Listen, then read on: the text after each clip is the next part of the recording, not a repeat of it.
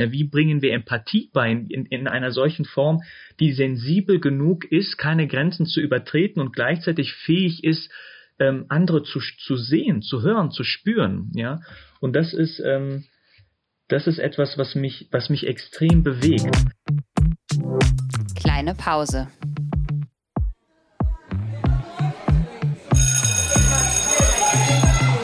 Begegnungen in der Teeküche.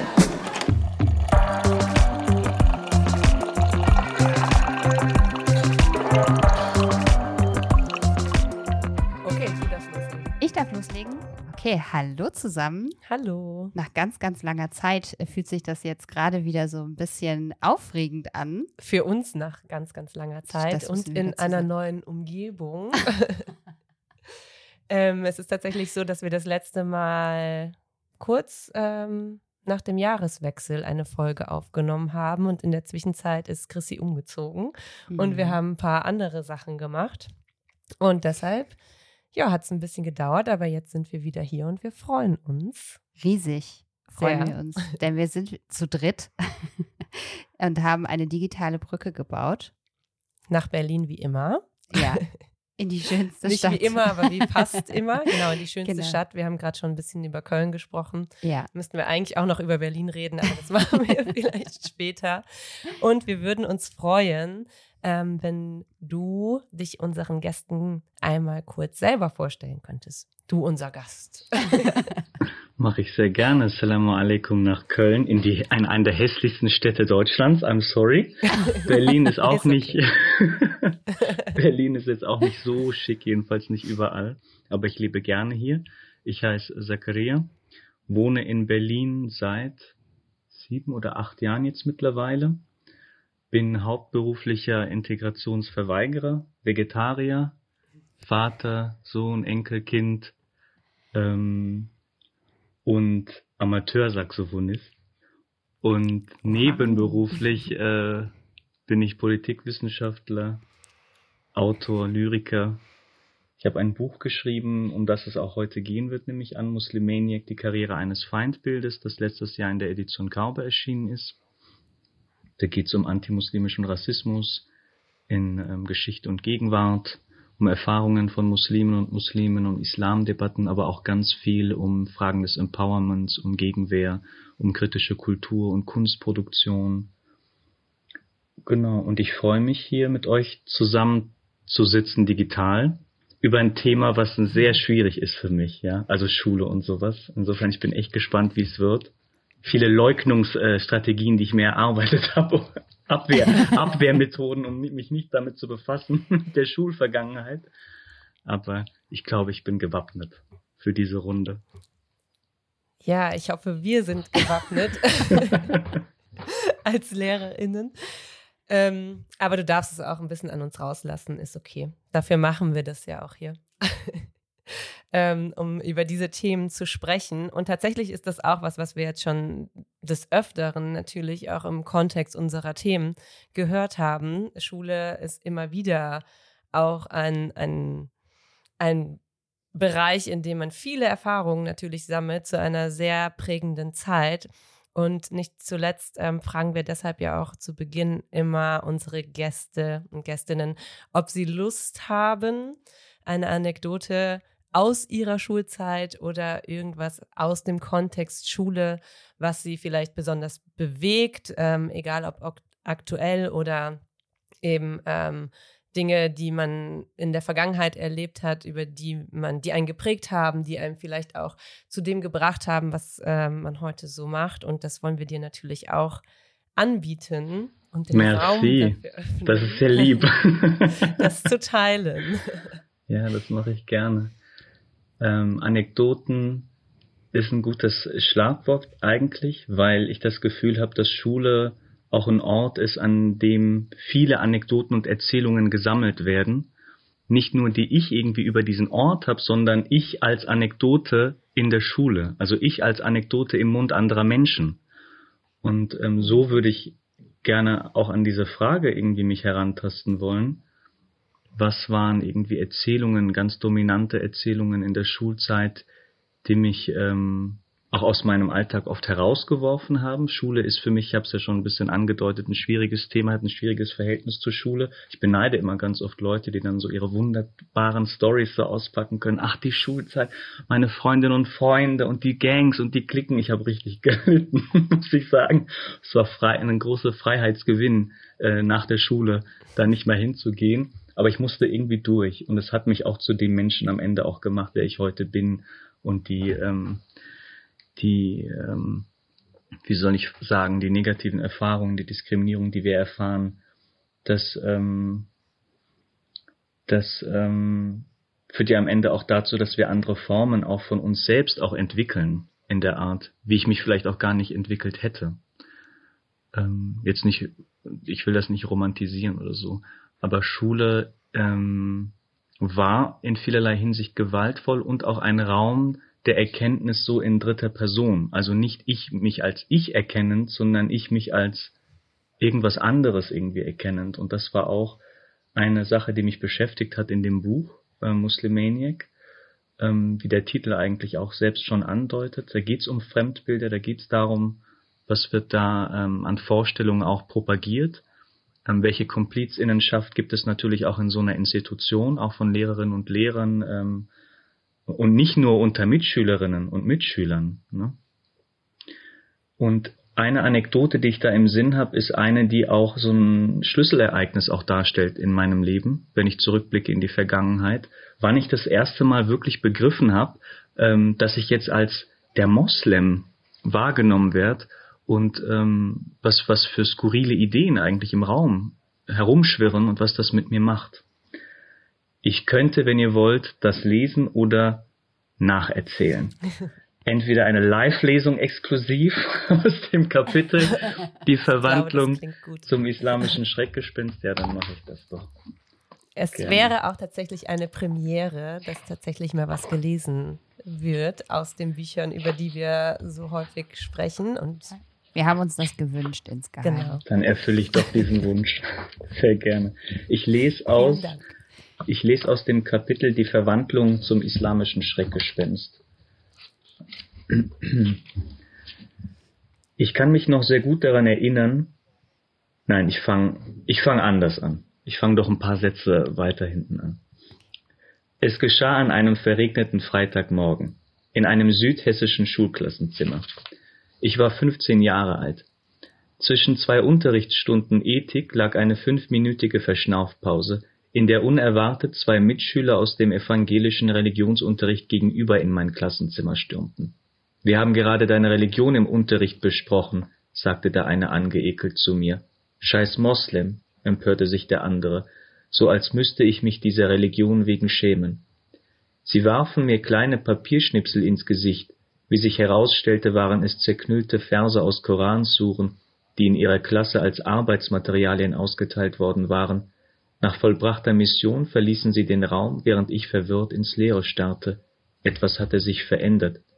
An mir selbst merkte ich zwar keinen großen Unterschied, doch in den Augen der Öffentlichkeit war ich offenbar Repräsentant und Auskunftsgeber für allerhand Fragen und merkwürdige Annahmen, nicht nur über mich, sondern auch über die Weltreligion Islam.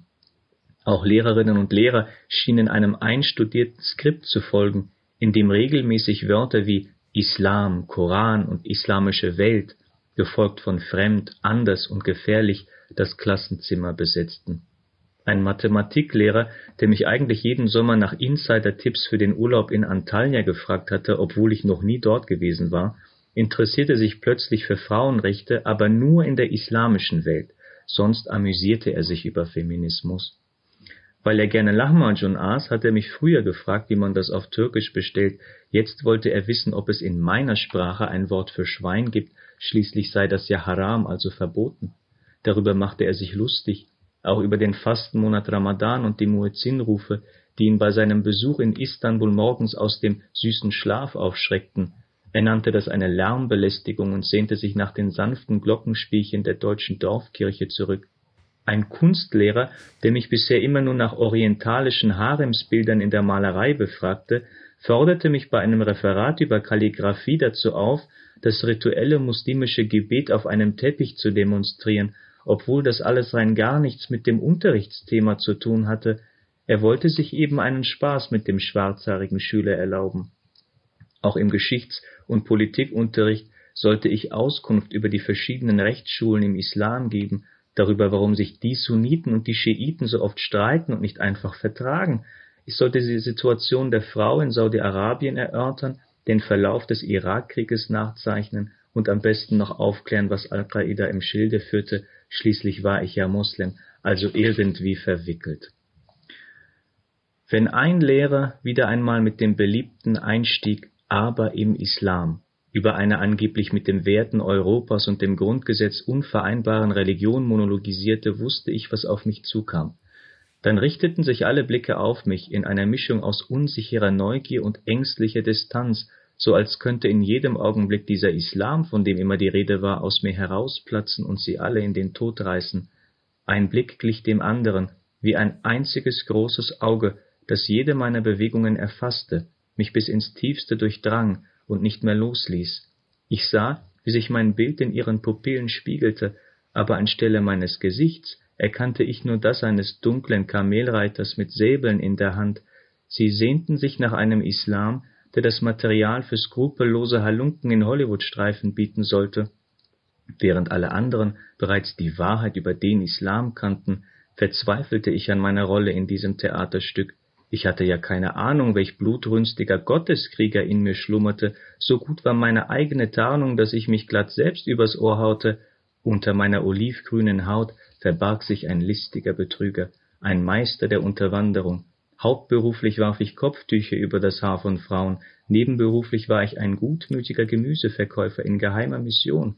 Demokratie, Menschenrechte, Moderne, nix verstehen meine Raison d'être Deutschland abschaffen, ja die ganze Welt zerstören. Mein Name ist die Muslime. Ich bin das Schreckgespenst Europas, ein hartnäckiges Gerücht. Bis dahin würde ich einmal. Vielen lesen. Dank. Ja, wo fängt man jetzt an? Wo fängt so eine man Textstelle zum Thema Schule. Also ich glaube, oder vielleicht erstmal anders angefangen. Also es gibt ja auch den Grund, weshalb wir unbedingt wollten oder ähm, uns getraut haben, dich zu fragen, in den Podcast zu kommen. Weil du das natürlich auf so eine ganz verwobene und ganz dabei ganz deutliche Art und Weise schaffst, mit Humor und gleichzeitig aber auch mit der Ernsthaftigkeit, die ja gerade auch im, im Kontext Schule da drin steckt, zu beschreiben, was da eigentlich alles schiefgelaufen ist und auch weiterhin noch schief läuft. Und ähm, dabei auch zu hinterfragen, also für mich steht da die Frage ganz groß im Raum, was machen wir eigentlich hier? Und wir ist jetzt auch ein undefiniertes Wir gerade, ne? aber im Sinne des Schulsystems, wie kann das sein, dass das da eigentlich passiert? Und ich glaube, durch die Textstelle sind jetzt schon so viele Ebenen aufgemacht worden. Du sprichst von Orientalismus, du sprichst von ganz klarem körperlichem antimuslimischen Rassismus, verdecktem Rassismus, von ähm, einer emotionalen Ebene, die Frage danach, was macht das mit dem eigenen Selbstbild von Jugendlichen, ähm, wer konstruiert hier eigentlich was, an welchen Stellen wird was wie herangezogen, ähm, Pauschalisierungen und so weiter. Es ist die Frage, und da komme ich jetzt drauf zurück, wo, wo fängt man an? also. Ich habe den, man, man kann sich dem Thema immer, irgendwie habe ich den Eindruck, aus zwei Perspektiven annähern. Das eine ist Muslime, die nicht vorbereitet wären auf die Schule und die Schule, die nicht vorbereitet ist auf Muslime. Und das ist das, was ich sehr früh festgestellt habe. Ich habe mich aus dieser Erfahrung heraus, Dritter gemacht zu sein in dem Raum, natürlich auch mit einer ganz anderen Perspektive dem Raum nähern können. Und ich habe mich immer, ich versuche das ja auch da drin darzustellen, wie in einem schlechten Theaterstück eigentlich ge gespürt. Und dass Rollen natürlich in der Gesellschaft uns allen zugewiesen werden, nicht nur in dieser Konstellation, in allen möglichen Facetten und Konstellationen. Und ähm, diese Rolle wollte ich nicht einnehmen. Oft wird man gezwungen auch hinein. Es ist das Einzige, was dir zusteht, sonst wirst du nicht gesehen, du wirst nicht gehört. Und ich, und ich musste früh feststellen, auch als einer der wenigen oft im Raum, in, in den Klassenräumen, ähm, als Muslim oder auch als nicht weißes Kind, ähm, dass die Schule programmiert ist für bestimmte Menschen. Und das ist eine Ironie eigentlich der ganzen Sache, weil Schule oft wahrgenommen wird als so der Ort, ich weiß ich nicht, der Gerechtigkeit, der Chance, Chancengerechtigkeit. Hier kann jeder sich erfüllen, es wird kein Unterschied gemacht. Also diese Illusion der Institution, die alle Menschen gleich behandeln würde. Und das ist ein schönes äh, Ziel, was man sich vielleicht äh, vornimmt oder formuliert, aber das ist kein neutraler Ort. Der war nie neutral. Ähm, der war damals nicht neutral, der ist heute nicht neutral. Und dieser Ort war nicht vorbereitet und nicht gemacht für Menschen wie mich. Und das schlägt sich dann eben natürlich auch nieder darin, wie wird gesprochen, was wird gelehrt, was wird gelesen, was wird nicht gelesen, wie wird also, wie wird der Raum gestaltet. Ähm, und das ist ganz viel, was auch so subtil in Codes funktioniert, dass wir als gesellschaftliche Wesen das oft gar nicht feststellen können, was eigentlich passiert. Dass wir so einer weißen, europäischen, christlich-säkularen Norm eigentlich permanent folgen in der Art, wie wir miteinander äh, uns bewegen oder auch nicht bewegen. Und das war eines der Gründe, wieso ähm, ich immer unwohl war und als Kind aber auch nicht das Vokabular hatte, das zu beschreiben. Ich habe das nie als Rassismus oder sowas bezeichnet. Dieses Wort war nicht äh, in meinem Repertoire in dieser Art. Und selbst wenn, das wäre geleugnet worden natürlich. Ne? Das ist ja mein Problem. Ich bin ja, und dann kehrt sich die Perspektive wieder um. Ich bin das Problem in der Schule. Muslimische Jugendliche werden immer in erster Linie als Problem adressiert. Ja, der Begriff der Neutralität, den, ähm, der ist mir eben auch direkt in den Sinn gekommen, als du die Passage gelesen hast äh, mit den Kirchenglocken und dem äh, Muezzin. Das ist ja auch was, wo immer wieder auch in Bezug auf ähm, das Erscheinungsbild, die Debatte hatten wir im letzten Jahr ja auch nochmal im Kontext Schule immer wieder ähm, die Schule als neutraler Ort, vermeintlich neutraler Ort, verargumentiert wird. Und ähm, das ist natürlich absolut absurd, wenn, das haben wir, glaube ich, auch in unserem Podcast immer mal wieder angesprochen, wenn allein unsere Feiertage und die Verteilung der freien Tage in der Schule natürlich einer einer christlich-weißen, wenn auch säkularen, zum Teil zumindest ähm, Norm daran orientiert ist. Äh, und ähm, da merkt man ja ganz schnell diese Widersprüchlichkeiten, die kaum auflösbar sind in einem System, das genau darauf fußt und darauf ausgebildet ist und, und den weißen Blick aus eurozentrisch, eurozentrischer Perspektive immer weiter prägt, auch durch das, was wir lesen, sei es jetzt in der Literatur und äh, oder die Philosophinnen, die wir besprechen, wenn es überhaupt innen sind äh, und all diese all diese Punkte. Da hm, stellt sich ja dann die Frage, ich weiß nicht, ob die zu groß ist, äh, direkt für den Beginn dieser Folge, aber was überhaupt machen? also müsste man nicht alles umkehren, aber vielleicht kommen wir da am Ende auch noch mal hin im Gespräch. Hattest du eine Frage, aber ich habe jetzt schon wieder reingeprescht. Das macht überhaupt nichts. Das, ja, mir geht auch so viel durch den Kopf. Ich weiß nicht, ob ähm, du jetzt erstmal auf das, was Nicole gesagt hat, antworten möchtest oder eingehen möchtest vielleicht. Ähm, auf die Frage der Revolution von Schule. Die, ja, die kleine, die kleine die Frage, kleine. Die, mir, die, mir, direkt zu Beginn durch den Kopf gegangen ist, weil eigentlich alles keinen Sinn macht. Nein. Ja, also ähm, diese Frage begleitet mich auch und ich habe keine klare Antwort darauf, ähm, weil es verschiedene Bausteine sind, die wir irgendwie versuchen zusammenzufügen. Ähm, wie kann Schule funktionieren, damit, ähm, damit sich ähm, Schülerinnen und Schüler auf Color, rassifizierte Kinder auch sicher fühlen? Das ist vielleicht auch eine Frage, die ich ganz zentral finde. Ähm, gerade deshalb, weil eigentlich diese Kinder in erster Linie als Gefahr für den Schulfrieden zum Beispiel auch immer wieder na, in den Raum geworfen werden. Und das macht etwas mit diesen Kindern, das macht etwas mit diesen Jugendlichen, mit dem Selbstbild. Und ähm, ich war schon lange nicht mehr ähm, in einer Schule und ich war auch schon lange nicht mehr in, äh, in der Schule, auf die ich damals gegangen bin. Manchmal, wenn ich äh, wieder dort bin im Ort, ähm, laufe ich daran vorbei und gucke mir das an und dann erinnere ich mich an, an Szenen und sowas. Auch an schöne Szenen natürlich. Ähm, ist ja auch ein Ort, in dem auch Freundschaft geknüpft wird, in dem ähm, auch, auch ähm, sich Liebe entwickelt, ja, auch zwischen Jugendlichen. Und das ist ähm, die Brutalität eigentlich des Rassismus in seiner banalen Alltäglichkeit. dass der eben nicht im Widerspruch dazu steht, dass all das andere weiterhin parallel läuft.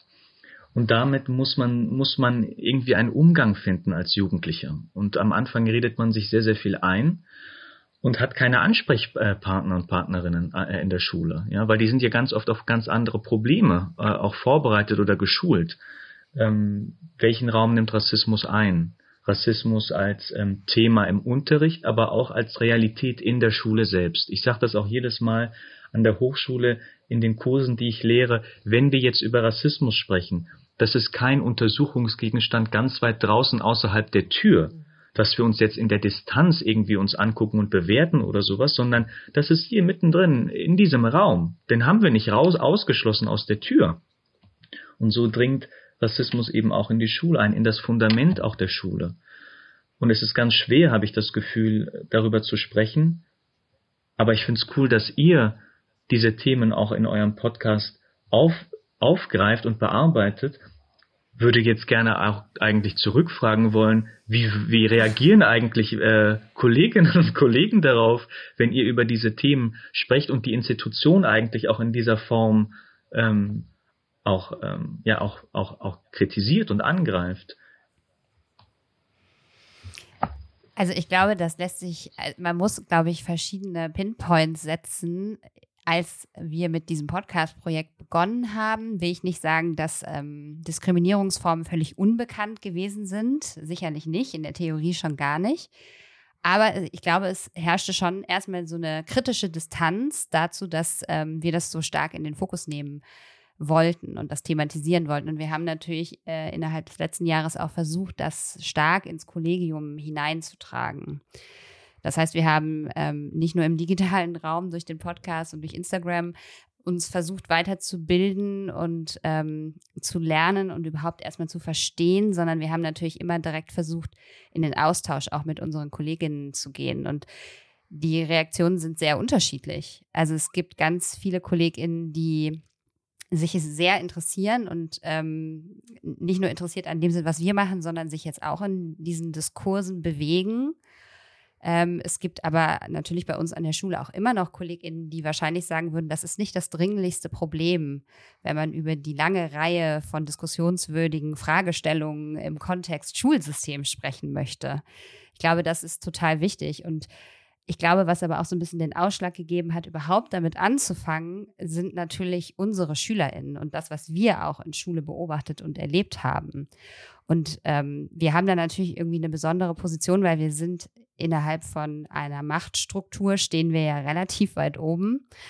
Und ähm, man sagt ja immer so schön, die LehrerInnen ähm, ja, haben sozusagen äh, ja, sie sitzen am längeren Hebel, sagt man ja immer. Aber das bedeutet ja auf der anderen Seite nicht, dass man nicht auch sehr viele Gespräche mit einzelnen SchülerInnen führt und einfach auch ähm, mitbekommt, ähm, wie unterschiedliche Lebensrealitäten aussehen. Und ähm, wenn Kinder Vertrauen haben, dann sprechen die natürlich auch über diese Irritationsmomente. Und was auch ganz wichtig ist, ähm, die Generation, die jetzt zur Schule geht, ist unfassbar aufgeklärt. Das heißt, die, du hast eben so gesagt, für dich hat es natürlich ganz viele Begrifflichkeiten noch gar nicht ge gegeben, mm, mithilfe mm. derer du hättest über das sprechen können, was dir widerfahren ist. Und das ist heute anders. Und ähm, da ist ein ganz großes, ähm, eine ganz große Sensibilisierung da und äh, auch ein sehr starkes nach vorne gehen und ein sehr offensives Einfordern auch von ähm, Sensibilisierung auf Lehrerinnenseite. Und da, da war spätestens für uns klar, dass es gut ist, sich auf diesen Weg zu machen. Und ich sage ganz bewusst auch nochmal, und äh, darüber haben Nicole und ich von Anbeginn eigentlich ähm, sehr intensiv auch darüber gesprochen, dass wir halt absolut auch Lernende sind. Und als wir mit diesem Projekt angefangen haben, wussten wir auch noch gar nichts. Oder wir haben vielleicht gedacht, wir wüssten was, aber ja, wir natürlich nicht alles. fußt das auf, auf eigener Auseinandersetzung und vielleicht auch auf dem äh, eigenen Weg, den man so gegangen ist. Aber ich glaube, ganz wichtig ist auch in dieser Thematik, dass ähm, diese ganzen Widersprüchlichkeiten, über die wir gerade schon gesprochen haben, die sind natürlich auch bei uns eklatant. Ne? Also, ähm, und das ist was, womit man, glaube ich, auch lernen muss, umzugehen, dass man einfach aufhören muss, und das äh, ist jetzt so, das könnte man auf fast alles übertragen, in diesen Binaritäten zu denken, ne? dass es die gibt, die jetzt super woke sind versus äh, die, die sich noch nie mit Themen auseinandergesetzt haben und äh, dass es die gibt, die irgendwie äh, diskriminieren und die, die nicht diskriminieren oder Ne? Also man kann es jetzt auf jeglichen Bereich in, in diesen Thematiken übertragen. Ähm, und ich glaube, wenn man da tatsächlich rangeht und überlegt, wie halten wir das eigentlich aus? Also wie halten wir aus, dass wir so ein Projekt machen mit dem Wissen, dass es natürlich äh, weiterhin Rassismus an unserer Schule geben wird und dass wir auch den Rassismus nicht lösen werden durch, äh, durch eine Sichtbarmachung dieser Thematik in unserer Schule, aber dass wir trotzdem was tun können. Und gleichzeitig sind wir da ja auch bei so einer systemkritischen Haltung, wo wir sagen, natürlich letztlich reproduzieren wir allein durch unsere Existenz als Beamtinnen irgendwie dieses System, das in sich äh, problematisch ist. Und trotzdem können wir aber was machen. So, und ich glaube, wenn das mehr Menschen irgendwie ähm, wahrnehmen, könnten, dass das eine nicht immer bedeutet, das andere geht jetzt gar nicht mehr oder dass ähm, ja, dass, also, dass man immer nur in diesen zwei Seiten denkt, dann wären wir vielleicht ein bisschen handlungsfähiger, was aber natürlich auch ein, ein Wunsch ist, ne, den wir immer wieder versuchen auch zu thematisieren. Und ich glaube, das ist das, was viele Lehrkräfte tatsächlich überfordert, oft. Hm. So. Ja, also mir ist ähm, auch aufgefallen, dass sich natürlich vieles verändert hat. Ähm, das, was ihr auch beschrieben habt, ne, Dinge, die, die Sensibilität, die auch gestiegen ist, die Aufmerksamkeit zu bestimmten Themen und sowas. Und gleichzeitig ähm, ähm, haben sich die Rassismen ja auch weiterentwickelt. Hm. Und ähm, die gerade im Falle von antimuslimischem Rassismus sehen wir ja auch gerade, wie, wie gut er sich kaschieren lässt. Und da frage ich mich, ähm, ob tatsächlich die Sensibilität, die wir in all diesen kritischen Themen haben, die mittlerweile auch unter Jugendlichen, unter Schülerinnen und Schülern in der Schule auch ankommt, zu ähm, ähm, ja, machtkritischer, machtsensibler Sprache, anti, antirassistische Perspektiven und so weiter, ob das wirklich auch im Falle von muslimischer Erfahrung greift. Und ähm, da bin ich mir gar nicht so sicher. Und es hat verschiedene Gründe. Zum einen, weil Rassismen sich unterscheiden ähm, weil es nicht den Rassismus als solchen gibt. Deshalb sind die Erfahrungen, die Jugendliche machen, oft auch unterschiedliche, also rassifizierte Jugendliche in den Schulen. Und was ich beobachte ist, dass, ähm, dass ähm, gerade solche Phänomene wie jetzt Neutralitätsgesetz, ähm, Kopftuchdebatten oder was wir jetzt haben mit ähm, konfrontative Religionsbekenntnisse oder sowas ja an Schulen, wo es jetzt heißt, ne, wo ähm, wieder muslimische Jugendliche ins Visier eigentlich geraten und direkt mit Islamismusvorwürfen eigentlich konfrontiert werden und das schon so ganz absurde Züge nimmt, wo dann Jugendliche, die dann äh, in, ähm, nur mit ihrer Unterhose dann nach dem Sport äh, duschen wollen und sich nicht ganz nackt ausziehen, plötzlich auf dieses Level gehoben werden von äh, religiösen Extremismus und Islamismus oder Salafismus oder was weiß ich. Ähm, und das macht mir schon große Sorgen ähm, weshalb ich glaube, dass wir da, wir sind ein Stück weiter gekommen in der Sensibilisierung, ähm, aber der antimuslimische Rassismus ist weiterhin so unsichtbar gemacht worden. Also er ist so real und gleichzeitig wird er so stark geleugnet, auch in der Schule, kann so schnell und so leicht verlagert werden.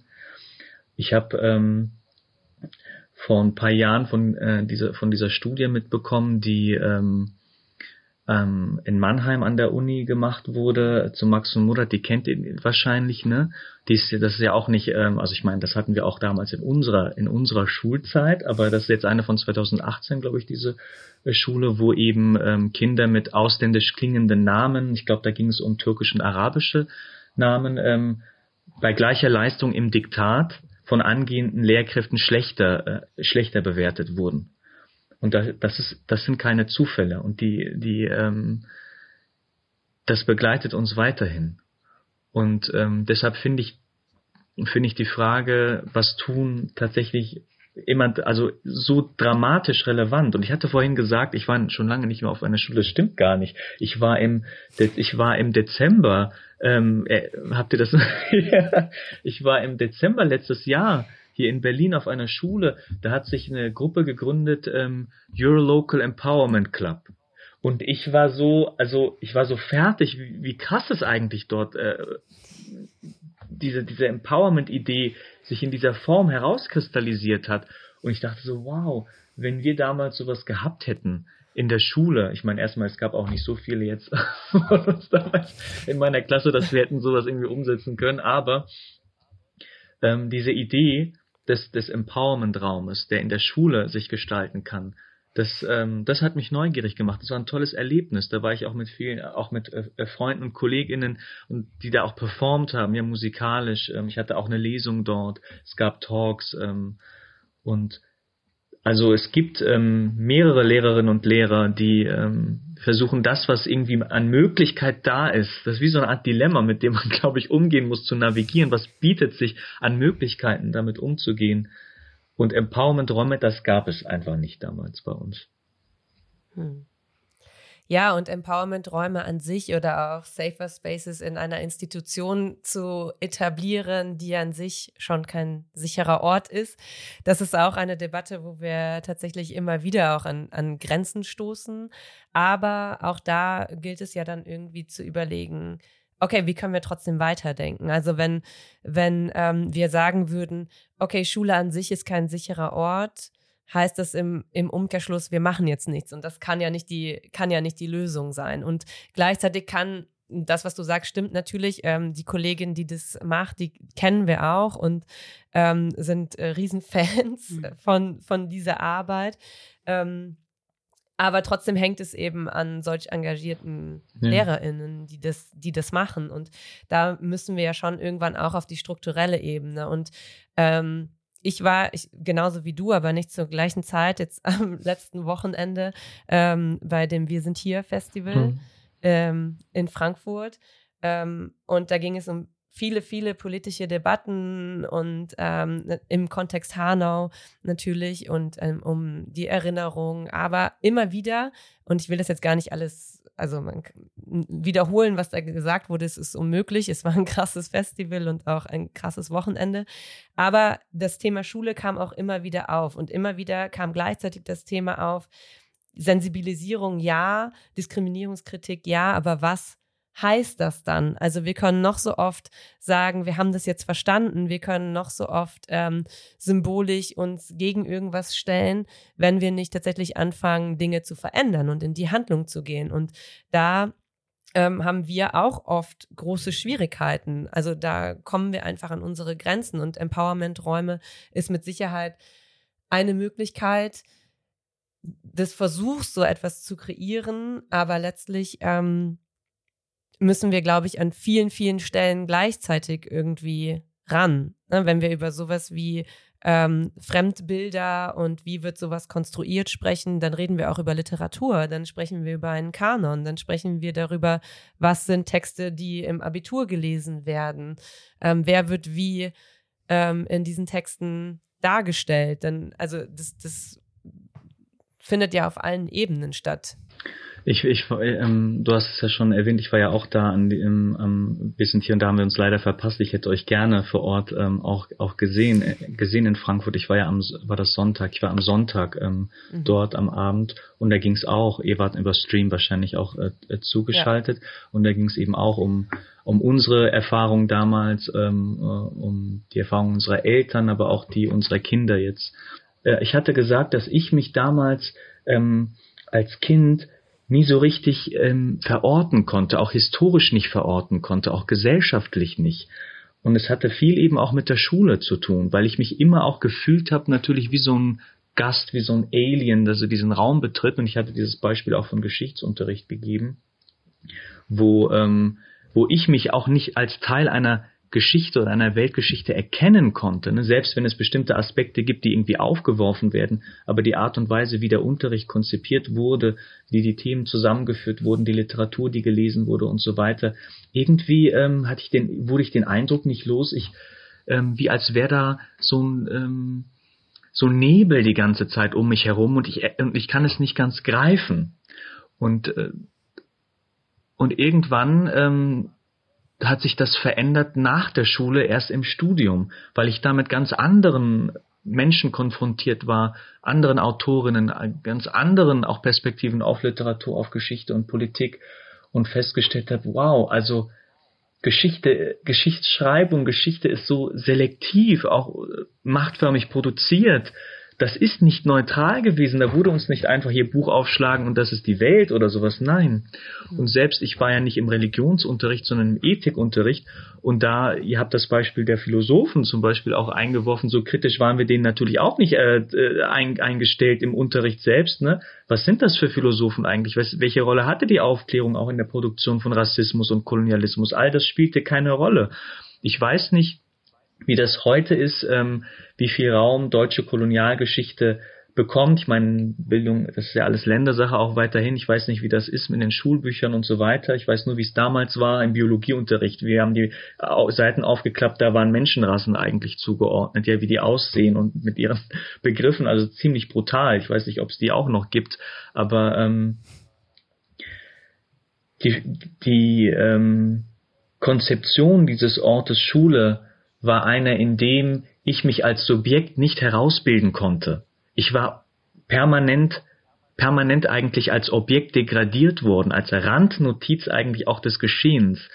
Ähm, gleichzeitig denke ich nicht, dass ähm, es nicht möglich ist für mich oder auch für nicht weiße Menschen, sich nicht zu identifizieren, auch mit, äh, mit, mit, ähm, mit anderen Figuren, die nicht ja, identisch mit uns sind. Ja, also das ist das, was mich auch neugierig macht, in unserer gesellschaftlichen äh, in gesellschaftlichen Begegnungen und alltäglichen Realitätsproduktionen, wie können wir leben, auch miteinander, selbst wenn wir nicht, also wir sind nicht gleich und wir müssen auch nicht alle gleich sein in all diesen Aspekten und Facetten. Und wir können uns trotzdem ein, wir können einander sehen, wir können einander hören, wir können, es wird ganz wenig auch gesprochen über Empathie, die Frage des Empathievermögens. Ja, wie bringen wir Empathie bei in, in einer solchen Form, die sensibel genug ist, keine Grenzen zu übertreten und gleichzeitig fähig ist, ähm, andere zu, zu sehen, zu hören, zu spüren. Ja, und das ist, ähm, das ist etwas, was mich, was mich extrem bewegt.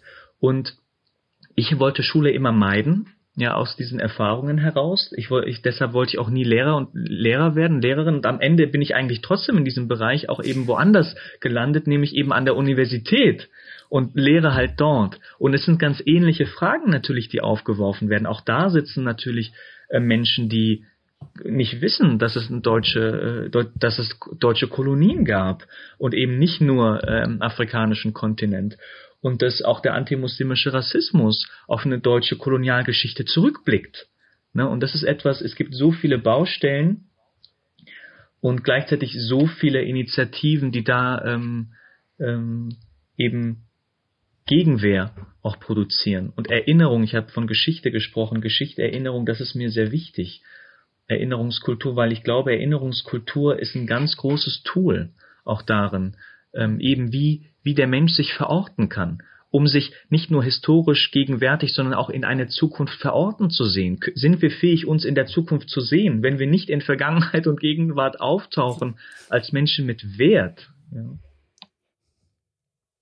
Ja, das jetzt. ist ein super krasser Punkt.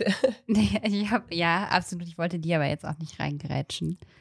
Äh, nee, mir kam nur gerade der Gedanke, weil wir ja auch ein bisschen Bildungsarbeit hier quasi gerade machen, ob du vielleicht dann doch noch eine Stelle aus deinem Buch vorlesen möchtest, von der vielleicht viele in Bezug auf den Kolonialismus gar nichts wissen.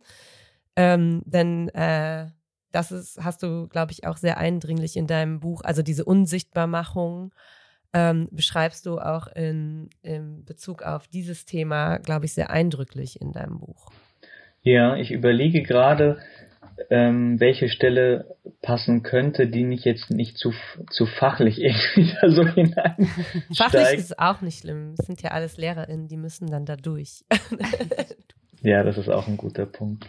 Vielleicht, ähm, äh, vielleicht erzähle ich es erstmal, ich versuche erstmal erzählend narrativ irgendwie einzusteigen, weil was ich gemacht habe, ähm, auch in dem Buch und auch in den letzten Jahren, ähm, ich bin auf Spurensuche gegangen nach, nach Objekten, die ich in dem Buch Orientalika nenne. Es geht auch um die Frage, ähm, was ähm, an Klischees produziert werden und sich eben in den Kulturkanon auch einspeisen können, ja, auch im Orientalismus, im, äh, im Rassismus, im antimuslimischen Rassismus im Speziellen. Und ich habe dieses ähm, Hobby in Anführungszeichen, dass ich ähm, auch auf ähm, Flohmärkten natürlich Ausschau halte, nach Postkarten, nach Sammelbildern, ähm, nicht nur in Deutschland, sondern auch in verschiedenen Ländern, ja. Ähm, und auch über das Internet vieles suche, weil ähm, immer mal wieder Leute wahrscheinlich, weiß ich nicht, im Keller oder auf dem Dachboden von irgendwelchen verstorbenen Großeltern oder I don't know who, dann plötzlich eben die Postkarten auspacken, Kolonialpostkarten zum Beispiel, oder eben auch ähm, riesige Schinken an Literatur, an, an Protokollen, die ich ähm, ersteigert habe auf eBay, nämlich ähm, die ähm, originalen äh, Protokolle der deutschen Kolonialverhandlungen von 1905 und 1910. Es gab ja mehrere, die äh, stattgefunden haben in Deutschland regelmäßig. Ähm, gab es Kolonialverhandlungen. Ab 1902, da ging es auch darum, dass viele auch nichtstaatliche Akteure Einfluss nehmen wollten auf die Kolonialagenda, ja, Missionsgesellschaften, Wirtschaftsvertreter, ähm, Wissenschaft ähm, und Politik. Und die kommen dort zusammen in verschiedene Interessensvertretungen ähm, in Berlin im Reichstag und mich ähm, haben die zweite und die dritte Verhandlung beschäftigt, 1905, 1910. Und das waren eben diese Protokolle, ähm, richtig dicke alte Teile, die ich da ersteigert habe, die hier auch in meinem im Regal liegen. Ganz makabres Gefühl eigentlich, auch wenn man da durch, durchblättert und sieht, was wurde da eigentlich debattiert und in der Hand dieses Produkt zu halten ja, auch als jemand, der nicht vorgesehen ist, in dieser Zeit natürlich in Berlin zu sitzen und durch diese Seiten zu blättern. Ne? Das muss man sich auch ähm, vor, vor Augen führen. Wer blättert da jetzt eigentlich äh, 2021, 2022 durch diese Blätter? Ähm, was, was würde die Vergangenheit eigentlich über die Gegenwart denken? Ne? Wir können es rückwirkend machen, was würde die Vergangenheit über die Gegenwart eigentlich sagen? Und ich würde da vielleicht ähm, zwei Seiten hier mal lesen zu dieser Frage auch der kolonialen Perspektive. Ähm, wieder war es eine antiquarische Entdeckung, die mich auf die Spur einer deutschen Islamfantasie führte. Zwei jeweils tausendseitige Bücher habe ich vor einigen Jahren auf eBay ersteigert, die diese Geschichte bezeugen. Es handelt sich um die originalen Protokolle der zweiten und dritten Verhandlung der deutschen Kolonialkongresse. Das eine stammt aus dem Jahr 1905, das andere von 1910.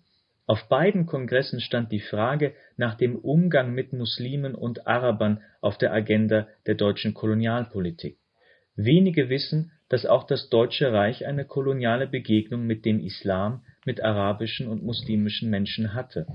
Zwar ist es richtig, dass Deutschland, anders als Frankreich oder England, im Nahen Osten keine Kolonien besaß, aber arabische und muslimische Menschen und sogenannte Orientalen lebten nicht nur um das Mittelmeer herum, sondern auch in deutschen Kolonien in Afrika, die meisten von ihnen in Deutsch-Ostafrika, das sind heute Tansania, Burundi und Ruanda.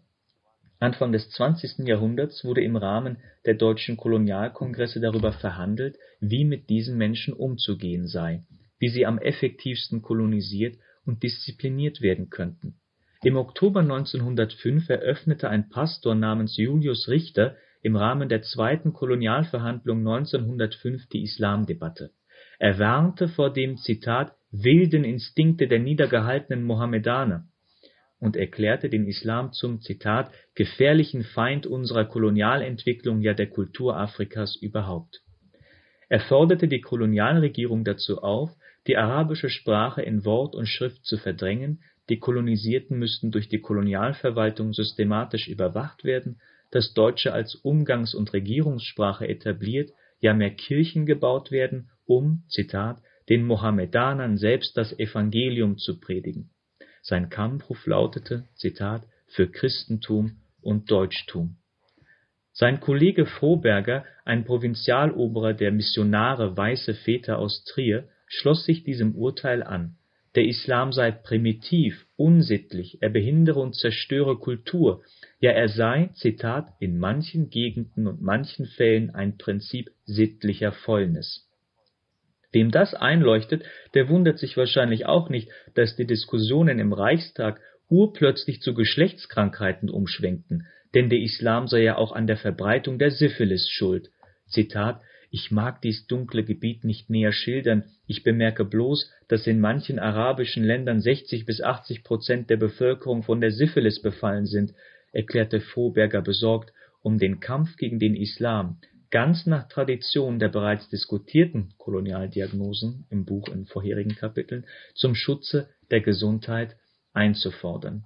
Was also sollte man tun? Ganz klar, den Islamunterricht in Regierungsschulen stoppen klingt nicht gerade nach einer effizienten Maßnahme gegen Syphilis, muss es aber auch nicht, schließlich sollen die medizinischen Argumente nur den Kampf gegen den Islam legitimieren. Und so geht es dann eben weiter in diesem Duktus auch ähm, fünf Jahre später, 1910, zur dritten Verhandlung der deutschen Kolonialkongresse und das habe ich versucht im Wort Muslimeniek zusammenzuführen. Diese Erfindung von Musliminnen und Muslimen als Problem, das geschieht auf mehreren Ebenen. Das geschieht auch auf sexueller Basis. Das geschieht biologisch, medizinisch, kulturell, religiös. So eine Art ultimative Gefahr, die abgewehrt werden muss. Und das hat sich ähm, gegenwärtig ziemlich äh, eingeprägt ins Gedächtnis, vor allen Dingen eben durch 9-11. Aber ähm, dass es eine, eine Kolonialgeschichte gibt, dass es eine Vergangenheit gibt, die auf uns einwirkt, ja, dass es eine deutsche Auseinandersetzung eigentlich gibt äh, und Begegnung mit dem Islam und Muslimen, die sehr lange auch zurückreicht und viel mit Deutschland, dem Deutschen Reich, der Entstehung auch ähm, dieses Territoriums, seiner Institution zu tun hat, darüber wird sehr wenig, sehr wenig gesprochen. Und ich muss an dieser Stelle auch sagen, ich habe das alles ja auch nicht äh, gewusst früher. Und mit jedem Puzzleteil, das ich äh, erschlossen habe, ähm, habe ich mich auch gleichzeitig erschrocken über die Lücken, auch über die Leerstellen und vieles, was ich auch nicht rekonstruieren kann. Zum Beispiel gab es ja auch ähm, Araberinnen und Musli Muslime, die auch hierher gekommen sind. Ja, die sind ja auch nicht erst mit äh, Anwerbeabkommen in den äh, 60er, 70ern gekommen. Ich erzähle auch im Buch von einigen diesen Biografien. Und das ist mir auch weiterhin wichtig, auch diese Subjektperspektive einzubringen, ja, dass ähm, um 1900 äh, Mohammed Soleiman aus Kairo nach Berlin kommt und hier auftritt äh, als Feuerschlucker und dann als Geschäftsmann auch tut und ähm, ähm, eins der ersten Stummfilmkinos auch in Berlin gegründet hat. Und da gibt es viele Figuren, leider auch vieles, was wir eben, was so verschüttet ist, dass wir es nicht wieder aufarbeiten können ähm, vor allem auch die Geschichten von Frauen, die Geschichten von muslimischen, arabischen, von nicht weißen Frauen, die extrem schwer sind äh, zu rekonstruieren. Und da sieht man, wie Geschichte eben auf mehreren Ebenen äh, selektiert und, und ähm, künstlich äh, produziert, produziert wird. Ne? Also welche Dominanz ist das eigentlich? Eine sehr männliche, weiße, europäische, heterosexuelle ähm, Erzählstrang, der unsere Realität versucht, ähm, ja, ja, zu, ja zu halten als, als, als Norm. Ich bin hier so voll in der Position, hier Dozent um Vortrag zu halten, das wollte ich ja gar nicht. Ich hoffe, das ist, unser, das ist, das ist genau Raum. richtig. Nein, das ist total richtig. Ich musste jetzt natürlich an ganz, ganz vielen Stellen immer wieder ähm, innerlich äh, nickend dir zustimmen. Und ähm, was mir jetzt gerade auch nochmal ganz bewusst wird, ich bin selber Geschichtslehrerin und äh, das Fach Geschichte zu unterrichten ist sowieso ein Fass ohne Boden und ähm, unglaublich schwierig tatsächlich. Ähm, aber ich muss gerade an den Begriff Geschichtsbewusstsein denken, das ja so eine Kernkompetenz ist, die erworben werden soll im Geschichtsunterricht. Und du hast ja gerade dieses wunderbare poetische Bild entworfen, wenn die Vergangenheit auf die Gegenwart gucken würde. Ne? Wie würden denn diese Menschen, die Figuren, die da agiert haben, reagieren auf das, was heute 2022 passiert? Und ähm, was ich so wichtig dabei finde, ist äh, diese Multiperspektivität im Geschichtsunterricht. Vor allem, wenn man sich überlegt, ähm, dass SchülerInnen im Geschichtsunterricht sitzen, die sehr unterschiedliche Geschichten haben und ähm, ganz unterschiedliche Lebensrealitäten dass es eben so ist, als, oder ich hatte eine Zeit lang oder habe immer noch so ein bisschen das Gefühl, dass man davon ausgeht, dass Geschichtsbewusstsein etwas Neutrales ist. Also, dass es etwas gibt, du hast ja eben auch dieses Bild benutzt im Geschichtsbuch, das, was da drin steht, ist gesetzt. Das ist die richtige Geschichte und es gibt die richtige Geschichte natürlich nicht ähm, weil Geschichte von bestimmten Menschen geschrieben wird und auch selektiert wird und so weiter. Und dass natürlich auch Geschichtsbewusstsein der Person, die unterrichtet, also die Sozialisation innerhalb der Geschichte, innerhalb der Narrative, da muss ich mir ja bewusst sein, dass ich diese Person bin und dass ich auch so groß geworden bin. Und ich glaube, das ist ein Learning, das für alle Lehrkräfte unglaublich wichtig ist, dass man sich bewusst machen muss, in welchen Narrativen bin ich groß geworden und dass es gar nicht einfach ist, die immer wieder zu hinterfragen, gerade wenn es ähm, um Diskriminierungsformen geht, die sich weiterentwickeln. Ne? Ähm, also du hast eben schon gesagt, antimuslimischer Rassismus, der ist nicht immer ganz deutlich erkennbar. Der zeigt sich nicht immer ganz offensichtlich, sondern der steckt oft im Detail, in Formulierungen, in ähm, der kann sich auch im Nicht-Ausdrücken ausdrücken. Genau. Und das kann ich ja erst sehen, wenn ich über meine eigene Positionierung und die speist sich aus meiner Sozialisation, wenn ich mir darüber bewusst bin. Erst dann kann ich, glaube ich, anfangen zu erkennen, wann ich reproduziere, obwohl ich das vielleicht gar nicht möchte oder einfach Formulierungen benutze, die diskriminierend sind, auch wenn sie sich neutral anhören. Und das ist mir jetzt unter anderem gerade durch den Kopf gegangen. Genau. Und so wichtig das eben ist, das als ähm, einzelner Mensch zu realisieren, darf es nicht da, darauf hinauslaufen, dass wir als Gesellschaft Verantwortung äh, ablegen an, an Einzelpersonen, so hier in eine individuelle Geschichte oder sowas, sondern ist, wir kommen immer wieder zurück auf dieses Strukturproblem natürlich. Ne? Wie können Lehrerinnen und Lehrer, Schülerinnen und Schüler in diesem Prozess auch unterstützt werden? Welche Ressourcen können zur Verfügung geste äh, gestellt werden? Was kann investiert werden eigentlich in Schule, Schule anders denken zu können? Ähm, und wenn ich zurück, wenn ich ähm, mich zurückversetze in mein früheres Ich, an mein ähm, ähm, ich, ich, ich hatte, ich hatte vielleicht das, vielleicht versuche ich das so zu sagen. Ich hatte in einem als Vorbereitung hier ja ein paar Podcasts von euch äh, Folgen ähm, mir angehört und ihr habt ja auch mit Fatima ähm, Remli auch äh, gesprochen, die ja glaube ich auch gesagt hat, wenn ich mich richtig erinnere, also wer, wer, wer sie wer krasses geworden, ne, auch früher, ne, Bundeskanzlerin oder hat sie Bundespräsidentin gesagt, wenn sie in dieser Form, ne, was sie heute sozusagen weiß. Und klar, das sind so Gedanken, man stellt sich schon die Frage, ähm, wer wäre ich geworden, ne, äh, in, in der Gesellschaft auch, ähm, die auch mir Entfaltungsräume bietet und der Gedanke ist gleichzeitig auch sehr, ähm, sehr schmerzhaft, weil wir können die, diese Zeit irgendwie nicht äh, zurückdrehen. Ich weiß nicht, wie das ist, ähm, ähm, sich, ich weiß es nicht, wie es ist, Schule zu erleben ähm, als als Norm. Ich weiß nicht, wie das ist, weil ich weiß es nicht, ähm, auch ähm, auch weil ich ähm, nicht weiß bin, muslimisch bin und queer bin. Und das sind so viele Komponenten, die dort zusammenkommen, die unerwünscht sind und nicht, nicht normal sind in, in, in der Schule als Institution, ja, das ist nicht Schule, meine Schule oder sowas, sondern mhm. Schule als Institution. Ähm, oft wird das irgendwie so abgetan, als wieso es gäbe Mobbing oder sowas in der Schule. Und ich habe früher das auch immer so irgendwie nur in dieser Form gesehen. Ah, da jemand mag dich nicht oder sowas. Aber die Gewalt, die in Schule produziert wird, das ist eine, die ganz selten thematisiert wird. Und ich glaube, es braucht, ich meine, es gibt immer mal wieder die gleichen Forderungen, die immer mal wieder auftauchen und, ähm, und zirkulieren und ganz alte auch Ideen, die nicht umgesetzt werden oder nur langsam umgesetzt werden. Und einer dieser Punkte ist natürlich auch äh, unabhängige Beschwerdestellen natürlich auch an Schulen, wo das, was dir passiert, nicht geleugnet wird, wo das ernst genommen wird, wo du nicht, wo es nicht heißt, du bildest dir das alles ein. Was macht denn das mit einem Menschen, der durch all das geht und ihm wird gesagt so, nee, nee, nee.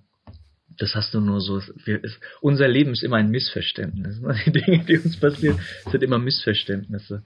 Und das ist eine dieser, dieser Punkte eben an, an Ideen und die anderen sind ähm, natürlich auch, ne, was wird in, in, im Unterricht gelehrt, was wird in Büchern ähm, gelehrt. Und ich, es gibt so ein paar Dinge, die ich in dem Buch ja auch öffne, ähm, mit, mit, mit diesem Erstaunen, wow, das wusste ich nicht zum Beispiel, ja. Und das ist auch zum Teil auch die Geschichte von sogenannten Gastarbeiterinnen und Gastarbeitern. Ironischerweise, weil ich ja selbst eigentlich biografisch darauf zurückgreife, aber meine Großeltern haben auch nie so richtig über diese Zeit ähm, gesprochen oder über ihr Leben. Ähm, und ich erzähle auch davon, wie ich ähm, auf Aras Ören eigentlich stoße, ähm, diesen, diesem türkischen ähm, Lyriker, der schon in den 70ern ähm, Lyrik publiziert hat. Im Rotbuch Verlag war das. Und ich zitiere auch so ein paar Stellen auch aus dieser Lyrik und auch aus den Werken anderer Menschen, aus der Vergangenheit, aus der Gegenwart. Ähm, weil ich mich irgendwie, glaube ich, auch in der Schulzeit und in der Jugend nicht so sehr austoben konnte, was Lyrik betrifft, weil es nicht so cool war. Also früher wie, Poesie hat man dann gesagt oder so Gedichte, es ist nicht so cool, Gedichte zu schreiben. Ähm, aber Lyrik zu produzieren, ne, in dieser literarischen Tradition, das ist jetzt, das hat jetzt nochmal eine ganz andere, das hat einen ganz anderen ähm, Stellenwert einfach bekommen, auch in meinem Leben. Und das ist so, ich komme so zurück auf diese Frage auch der Ermächtigung eigentlich. Ja. Also was gibt dir ähm, die Möglichkeit, dich neu zu denken, dich geschichtlich zu verorten, gesellschaftlich, ähm, aber dir eben auch eine, eine Kraft zu geben, aus der du schöpfen kannst, um in diesen Situationen klarzukommen, um dich selbst zu erzählen und um auch Welt erzählen zu können. Und da hat mir Lyrik extrem viel gegeben, das gibt sie weiterhin, auch im, im Schreiben. Und das Schreiben ist ähm, so eine, so eine Art, das ist ja doppel, wie sagt man, doppelschneidiges, wie sagt man, doppelschneidiges Schwert? Das hört sich gerade so merkwürdig an. Ähm, ich, ich bin auch so schlecht in Sprichwörtern, ich sag die hier auch ständig die falsch. auch immer, also ja. doppelschneidig. Schneidig? Kennt ihr, wenn man so das Wort andauernd wiederholt, wiederholt, ja. wird es eh ja. falsch. ja. Schwert, Schwert, Schwert, Schwert, Schwert, Schwert. Nee, aber ähm, was ja auch die Bedeutung meines Nachnamens ist, ne? Keskin College heißt äh, scharfes äh, Schwert übersetzt. Und Osan äh, ähm, heißt ähm, Poet, heißt Dichter ähm, ist oft auch ein Titel, den äh, Musiker oder auch Poeten quasi bekommen und die im eigenen Namen auch voranstellen. Und ähm, Zachariah ähm, von Zachar von der Erinnerung ähm, im Bilde Gott hat sich an dich erinnert. So als als äh, als Side Note zur Lyrik. Passt ja. Okay. ja, passt ja sehr gut. Ich würde tatsächlich sagen, das ist ein super wichtiger Punkt, den du da ansprichst. Ähm, dass die Zugänge ja auch unterschiedliche sein müssen zu diesem Thema. Denn auch eine Antidiskriminierungsstelle, ähm, die extern ist, bringt nicht viel, wenn SchülerInnen oder auch Eltern oder auch Kolleginnen ähm, nicht die Worte, sondern nur die, das Gefühl dazu haben, nicht die, also, ne, das hatten wir eben auch schon mal, Dinge überhaupt nicht benennen können. Und gleichzeitig ähm, in so einem Schulkontext ist es natürlich auch schwierig, weil wir sind in Schule. Wenn ich jetzt ankomme und sage, hier, ähm, das ist ein Text, darüber, ähm, wie sich Diskriminierung in Bezug auf whatever ausformt, bin ich immer noch die Lehrerin und das sind meine SchülerInnen und das ist eine Aufgabe. Ne? Also das funktioniert ja schon mal irgendwie nicht immer, zumindest, dass sie sich dann tatsächlich für die Inhalte, die ich versuche beizubringen, ähm, inter äh, beizubringen, interessieren. Ähm, oder das dann nicht als schulische Aufgabe sowie eine Matheaufgabe sehen. Also da ist ja auch eine Diskrepanz in der Schule da, wer kann überhaupt irgendwie diese Inhalte vermitteln? Also in welchen Räumen, in welchen Situationen können wir diese Themen überhaupt besprechen? Und ich glaube, da gibt tatsächlich die beispielsweise Lyrik, aber es kann, können ja auch andere Kunstformen sein. Es kann auch im Musikunterricht passieren oder durch Romane oder was auch immer. Gibt natürlich auf eine andere Art und Weise Zugänge und auch Sprache für Dinge. Und selbst wenn es unterschwellig passiert, ne, dass man ähm, über Figuren ähm, rede, über Beziehungen in Texten oder ähm, eben über ein lyrisches Ich darüber ins Gespräch kommt, was passiert hier eigentlich, was wird angesprochen, welche ähm, gesellschaftlichen, politischen, ähm, historischen Dinge werden verhandelt. Das sind ja Zugänge, die jetzt vielleicht nicht das Problem lösen, aber die auch einen Empowerment-Beitrag zumindest liefern können. Und da müssen wir uns natürlich Fall. Gedanken darüber machen, und da sind wir ja wieder bei so Fragen wie Kanon und so weiter. Was lehren wir überhaupt? Und welche Kontinuitäten ähm, lehren wir auch? Ne? Also, das finde ich, hat dein, dein ähm, Beitrag aus, aus diesem Kapitel eben ja auch total gut gezeigt, dass es eben sich immer um Kontinuitäten handelt, die ähm, sich zu verschiedenen Zeitpunkten unterschiedlich ausformen und auf, aufgrund verschiedener historischer Ereignisse immer wieder neu definieren, umformen, äußern, aber letztlich ja auf ein, ähm, auf ein Fundament stoßen, was schon längst da ist. Und das gibt es natürlich nicht nur in Bezug auf antimuslimischen Rassismus, sondern auch ähm, im Thema Antisemitismus, mhm. ähm, Transfeindlichkeit, ähm, wie auch immer. Und sich dessen bewusst zu werden, was tradieren wir eigentlich da permanent weiter, auch über Inhalte, ist vielleicht dann doch tatsächlich ein sehr wichtiger Schritt, auch wenn es auf keinen Fall der einzige Schritt sein kann. Genau. Das ist, ähm, was, was, was mir dazu einfällt, dass es ganz oft auch darauf ankommt, die Perspektive so zu drehen, dass Gesellschaft versteht, was Rassismus mit Gesellschaft macht. Also das ist nicht so, nicht nur im Sinne von, ähm, was macht es mit ähm, nicht weißen Menschen oder sowas, sondern Rassismen produzieren ja Subjekte in alle möglichen Richtungen, weil wir verstrickt sind in dieses gesellschaftliche Verhältnis.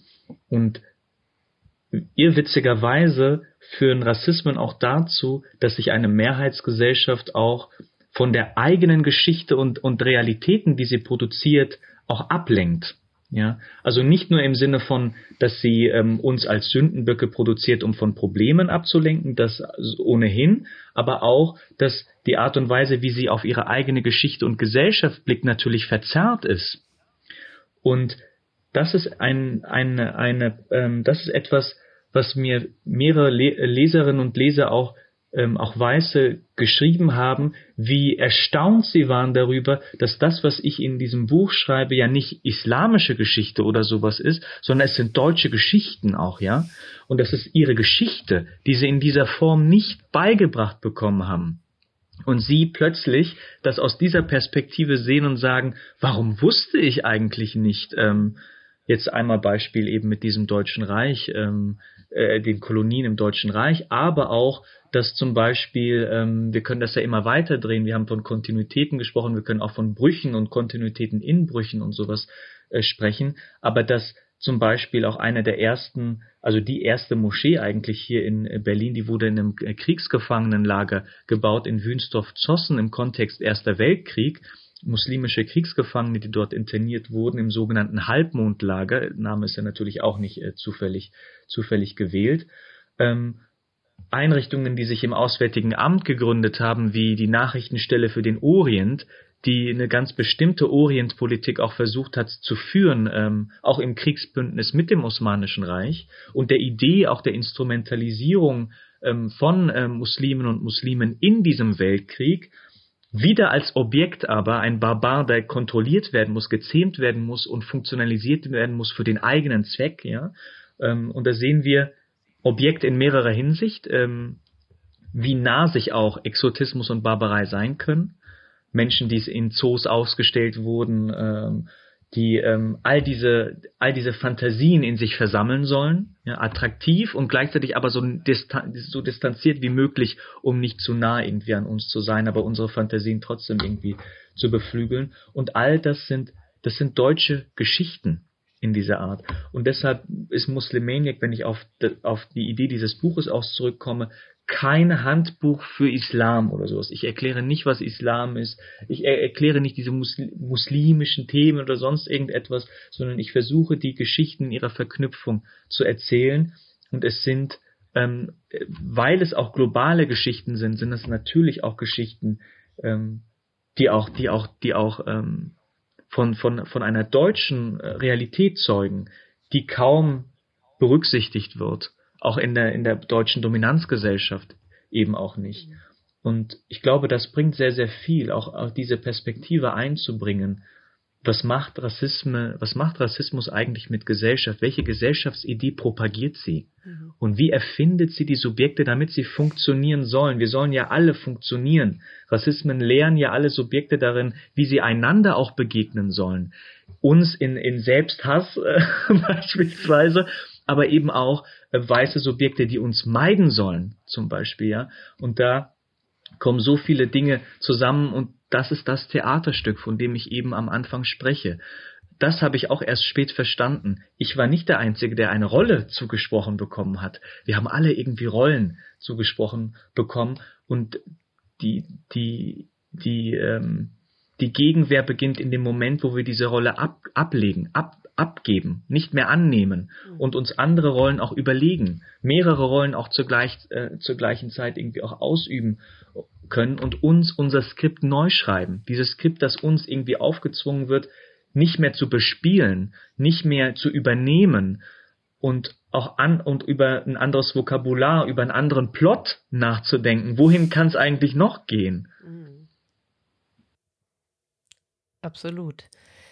Das ist, glaube ich, auch ein ganz gutes Schlusswort. Das ist tatsächlich was, über, worüber wir auch immer wieder sprechen, ne? diese Absurdität, aber da kommt man auch in philosophische Diskurse ähm, immer wieder, warum wir uns oft so, so machtlos fühlen und so handlungsunfähig und alles ist ja auch Konstruktion, ne? da ist man im Konstruktivismus und so weiter, aber immer wieder taucht es eben bei diesen Themen auch auf, ne? die eigene Rolle aufzubrechen und das auch im Miteinander. Und wenn man Beispiele für solche Aktionen sieht, ähm, keine Ahnung, ich denke jetzt ans Gorki-Theater, an das, was Max Czolek und Sascha Maria, Mariana Salzmann machen und, und so weiter. Und äh, dann denkt man so, hä, warum machen wir das nicht schon immer? Also und warum machen wir es nicht auch alle irgendwie neu denken, miteinander denken und so weiter. Und ähm, ja, vielleicht ist Schule da auch gar, gar nicht so ein schlechter Ort, um das auch auszuprobieren. Möchtest du sagen, was jetzt kommt? okay, ohne jetzt ein drittes Schlusswort zu sprechen, ähm, versuchen wir ja diese äh, wunderbaren Gespräche und vor allem dieses wunderbare Gespräch mit dir ähm, jetzt nochmal, vielleicht, meinst du das mit Überleiten? Ja, bestimmt. Okay, what's gonna happen? Jetzt kommt, what's gonna happen? Ja. du hast jetzt schon von Schlusswort gesprochen. Ja, weil das so schön klang. Okay, gut. Kommt äh, genau, jetzt äh, gibt es ja noch ähm, eine kleine Bitte. Und zwar hast du jetzt die Möglichkeit, unseren ZuhörerInnen, die ja überwiegend aus dem Lehrerkontext, Schulkontext, Bildungskontext kommen, eine Hausaufgabe zu stellen. Ah, okay. Finally. Ich darf jetzt eine Hausaufgabe stellen, was ja. sie recherchieren sollen. Was Oder was? was es kann, du kannst kann alles Mögliche Lesetipps sein. geben, du kannst eine konkrete Aufgabe geben. Wir beide machen diese Hausaufgabe natürlich auch. Immer sehr regelmäßig. Wir versuchen das. Wir führen Liste über die Hausaufgaben, die uns gegeben worden sind. Oh, das ist jetzt eine sehr große, ähm, äh, große Verantwortung. Aber ich überlege gerade, wie ich ähm, vielleicht über die Perspektive der Lyrik tatsächlich, weil ich glaube, in den seltensten Fällen ähm, haben wir auch Musliminnen und Muslime als Kulturschaffende im Blick. Ähm, nicht nur jetzt als Autorinnen und Autoren äh, oder sowas, sondern ähm, auch als, als Theaterschaffende, als, ähm, als Lyrikerin und Lyriker. Und da würde ich als Hausaufgabe, glaube ich, geben, ähm, wen, äh, ein, einen Menschen ähm, zu recherchieren, die Biografie eines Menschen zu recherchieren, ähm, der die Themen Islam lyrisch verarbeitet. Mhm was, äh, was extrem schwer herausfordernd ist, aber man kann dieses Thema historisch und auch gegenwärtig und auch transnational sich anschauen. Und ich glaube auch, dein Buch gibt einen ganz guten Zugang. Ja, auf jeden Fall. Das, das findet man, wenn man da reinschaut. Um nochmal einen kleinen gute Werbeblock am Ende. Hinweise für diese Lest das Aufgabe. Buch. Ja, definitiv. Ja, vielen, vielen Dank für Tausend Dank. tolle Danke Gespräch. euch. Danke euch. Und auch danke fürs Zuhören an alle Zuhörenden. So ist es. Macht's Bis gut. zum nächsten Mal. Tschüss.